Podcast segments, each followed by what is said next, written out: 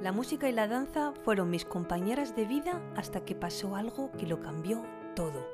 Soy Claudine Ibarra y estoy feliz de que te unas a mi podcast La vida que quieres, desde el que te ayudaré a superarte, conseguir tus metas y dirigir tu vida hacia el bienestar y el éxito. Si quieres saber más sobre mí y sobre mi trabajo, visita mi web claudineibarra.com.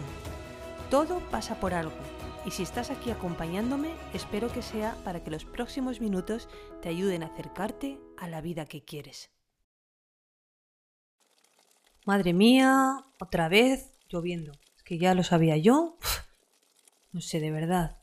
Y si iba a hacer un plan y, ya, pues, pues no voy a poder hacerlo. Es que no sé.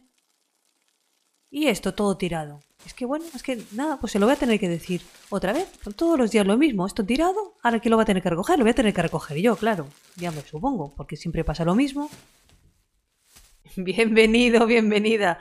Te pensarás que me he vuelto loca. No me he vuelto loca, porque hoy precisamente vamos a hablar de este tema, de la queja, que es lo que he estado haciendo en, este, en estos segundos antes de empezar. Eh, pero lo que te voy a proponer hoy es que eh, hablemos de la queja desde un enfoque que seguramente te va a sorprender, porque hasta algo así, a priori tan negativo, podemos darle la vuelta, podemos convertirlo en algo que mm, puede llegar a ser un regalo. Porque la queja, o quejarte, o no hacerlo, es una decisión. Y es algo que tú eliges hacer o no hacer. Como cualquier decisión, eh, lo vas a mantener por un beneficio, por una intención positiva. Si me conoces o si has escuchado otros episodios en mi podcast, siempre estoy hablando de que en la PNL eh, se dice que detrás de un comportamiento, detrás de, incluso de una conducta, hay una intención positiva. No mantenemos esa decisión o esa conducta porque sí, si nos está fastidiando, si es algo negativo. Eh, lo mantenemos porque hay un beneficio, o hay algo positivo que refuerza un poco eh, la conducta o esa decisión. En el caso de la queja, em, te, lo, te, lo, digo porque la queja en sí no es algo bueno o malo. Mm, puedes quejarte, de hecho, eh, para defender tus límites, porque tienes claro que vas a solucionar algo, o hasta para desahogarte o sentirte mejor en un momento puntual.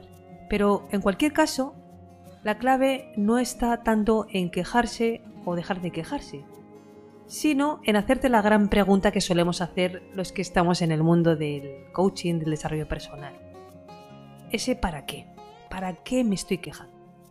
Porque creo que buscarle la respuesta a ese para qué te va a dar una pista de cómo poder revertir ¿no? esa, esa queja o encontrar la solución para que esa queja deje de producirse.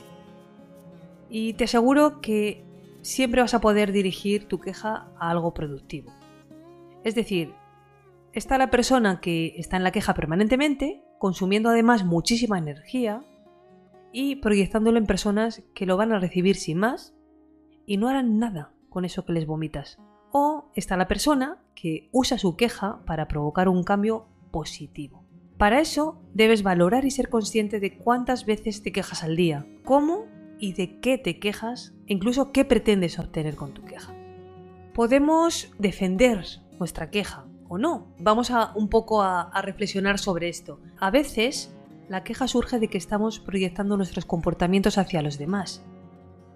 Para saber si eso te pasa, haz esta pregunta de forma sincera. ¿Qué hay de mí en eso que critico? Puede que ni sea algo propio. Puede ser un comportamiento o actitud heredados del pasado o algo que tú detectas en el otro porque a ti te hace daño. Es inconsciente y al no reconocerlo lo disfrazas de queja. Te pongo un ejemplo. A mí me molesta, por ejemplo, de una persona que sea muy cabezota. Y yo entro en la crítica. Puedo usarlo como crítica contra ella y quejarme de lo cabezota que es porque ha dicho esta persona algo que me está molestando. Yo no estoy de acuerdo y me meto en esa queja. Sin embargo, si hago ese reconocimiento de tratar de descubrir qué puede haber de mí en eso, reconozco que me quejo de algo que yo misma quizás tenga que trabajar. Porque la persona a la que criticas o, que te molesta está sirviéndote de alguna manera de espejo.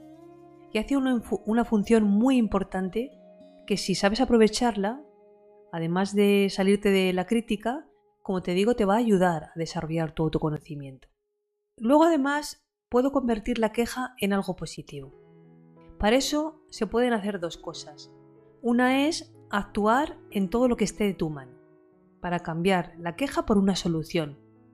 En muchas ocasiones vas a lograr hasta que desaparezca el motivo de tu queja. Vuelvo con un ejemplo. Te quejas porque tu hijo se levanta de la mesa y no ayuda a recoger. Tienes la opción de recriminárselo, recogerlo tú y conseguir además que eso nunca se acabe, porque siempre va a ocurrir que si él no lo hace lo vas a hacer tú y como si se va a seguir repitiendo esa misma situación, tú vas a seguir quejándote por lo mismo. En cambio, puedes empezar por darle las gracias siempre que recoja, quizás puedes darle algún incentivo, acordar y establecer normas y ayudarle a que entienda los beneficios de ayudar y compartir las tareas de casa. ¿Cómo te suena eso? Diferente, ¿verdad? Es una manera de cambiar o poner en positivo la queja. De esta manera estás actuando en todo lo que sí que está de tu mano, que, desde esa perspectiva es mucho lo que puedes hacer. En cambio, eh, si estás en la queja, no vas a, a ponerte en la solución, vas a ponerte más en el problema, vas a poner el foco en el problema. Otra forma de cambiar la queja es que tu queja vaya dirigida a alguien que pueda actuar sobre el problema. De esta manera ya no te quejarás sin más en cualquier conversación ni de cualquier tema, sino que eh, vas a, a quejarte a una persona competente que va a poder hacer algo. Si por ejemplo te molesta el atasco que hay de camino a tu trabajo cada mañana, pues puedes decírselo a una autoridad competente que pueda trasladar la queja a alguien que ayude a encontrar soluciones. Y lo mismo con la política, con la luz, eh, las cacas de perros en la calle o tu vecino del quinto que hace ruido. Da igual. Esa queja dirígela a alguien que pueda actuar sobre el problema eh, frente al que te estás quejando. La queja llega a ser un obstáculo que limita y te impide que logres tus objetivos y sueños. Estarás de acuerdo conmigo, ¿verdad? Y lo peligroso es cuando la conviertes en un patrón de conducta repetido. Porque lo que ocurre es que desarrollas, a veces como digo de forma inconsciente, hábitos y actitudes que impiden fortalecer tu autoestima o reforzar tus creencias potenciadoras. Consigues de hecho todo lo contrario, reforzar todas esas creencias limitantes y repetir, repetir, repetir ese patrón de conducta que te va a limitar. Con la queja vas desarrollando incluso de manera imperceptible pequeños hábitos y actitudes nocivas que generan una baja autoestima, refuerzan las creencias limitantes que a su vez recorta la capacidad de trabajar al 100% en pos de tus sueños y creas un estado emocional limitante. Se hacen presentes pues emociones muy negativas como la resignación, el rencor, la angustia, la rabia o la culpa que tanto daño eh, hace. Y estos estados emocionales te van desconectando de tus sueños. Quiero que pienses lo siguiente. Lo contrario de la queja es el agradecimiento. De hecho, el agradecimiento es un antídoto contra la queja. Y cuando estás en la queja, no estás en el agradecimiento.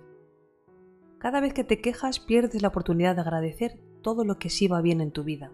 Ejemplo, si me quejo por el frío, no agradezco que vivo en una casa confortable con calefacción. O si me quejo porque no me gusta una comida, no agradezco el poder comer cada día. Y así una y otra y otra y otra. Podrías tener ejemplos cada día de sobre todas las cosas que te estás quejando. No pierdas la oportunidad de eh, agradecer o de valorar lo bueno que tienes en tu vida y lo positivo que tienes en tu vida porque estés en la queja. Estate en el agradecimiento, vive en el agradecimiento. La persona que utiliza la queja como filtro está enfocado en lo negativo, en lo que no le gusta, en lo que no quiere, está en el problema. Y lo peor es que consciente o inconscientemente desarrolla un papel de víctima. En cambio, si apuestas por el agradecimiento, estarás enfocado en lo positivo, en lo que sí quieres, en la solución. Y, como he dicho al principio, es tu elección. Quiero terminar con un ejercicio que viene de la programación neurolingüística que te puede ayudar a cambiar la queja. Es una práctica y me gustaría que tomaras nota y la pudieras practicar y dejarme en tus comentarios cómo te ha ido, si te ha funcionado, espero que sí, y un poco tu experiencia. Vamos allá. Lo primero que tienes que hacer es una lista con todas tus quejas, sin filtros, todas las quejas que tengas y, todo lo que tú detectes sobre lo que te estás quejando. Después, eh, quiero que reflexiones y analices sobre tu estado emocional frente a un problema, por ejemplo, concreto que estés abordando desde la queja. Elígelo, piénsalo y eh, piensa lo que te limita tu queja sobre ese problema, lo que te dificulta que te acerques a tu objetivo y más importante todavía, cómo te sientes. Y después piensa cuántas veces te sucede al día, cuántas veces te sucede en un mes y cuántas en un año. Una vez que hayas hecho eso, quiero que te disocies Disociarte es ponerte en esa posición de observador, fuera de la, de la escena, de la situación, y que te observes a ti mismo mm, de forma neutral, en ese estado de queja. Observa cómo actúas y cómo te hace sentir. Date cuenta que eres un observador neutral y eh, desde ahí quiero que pienses cómo crees que impacta esto en tu vida a nivel de relaciones, a nivel de salud o incluso a nivel de autoestima. Y siguiendo ahí, en esa posición de observador, analiza si la queja te ha servido para resolver tu problema. O, por ejemplo, si echas la culpa a otros para eximirte de responsabilidad. A veces quejarse, como sabes, tiene sus beneficios, porque no queremos asumir riesgos y es más fácil echar balones fuera.